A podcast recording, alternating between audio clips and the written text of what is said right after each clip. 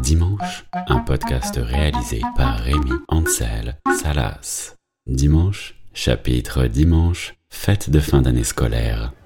Dimanche à la kermesse, à la pêche au canard, les enfants gagnent des jeux en plastique. Dimanche à la fête de fin d'année scolaire, il y a toujours un père de famille en débardeur avec plein de tatouages. Il est là pour mettre en place les tables de la mairie. Dimanche, parfois, à la fête de fin d'année scolaire, il y a une bourse aux jouets où il est tellement rare de trouver un truc bien. C'est toujours moins pire que le loto qui termine à pas d'heure en plein hiver et où tu termines les tympans en moins.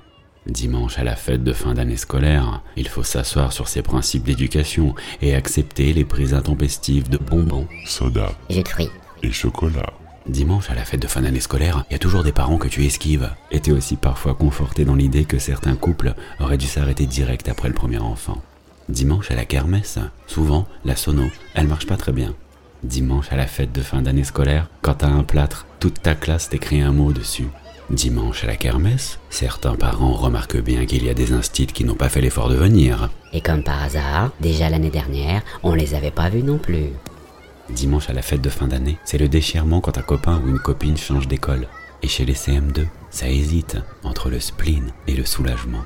Dimanche à la kermesse, t'entends les chansons à la mode, plusieurs fois. Enfin, un peu trop même. Dimanche à la kermesse, il y a des gens de la mairie qui passent pour demander si Ça va, tout se passe bien.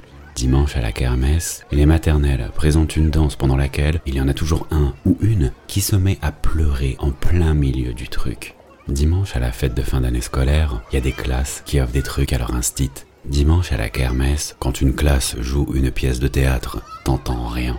Et la plupart des parents filment au lieu d'essayer de suivre ce qui se passe sur scène.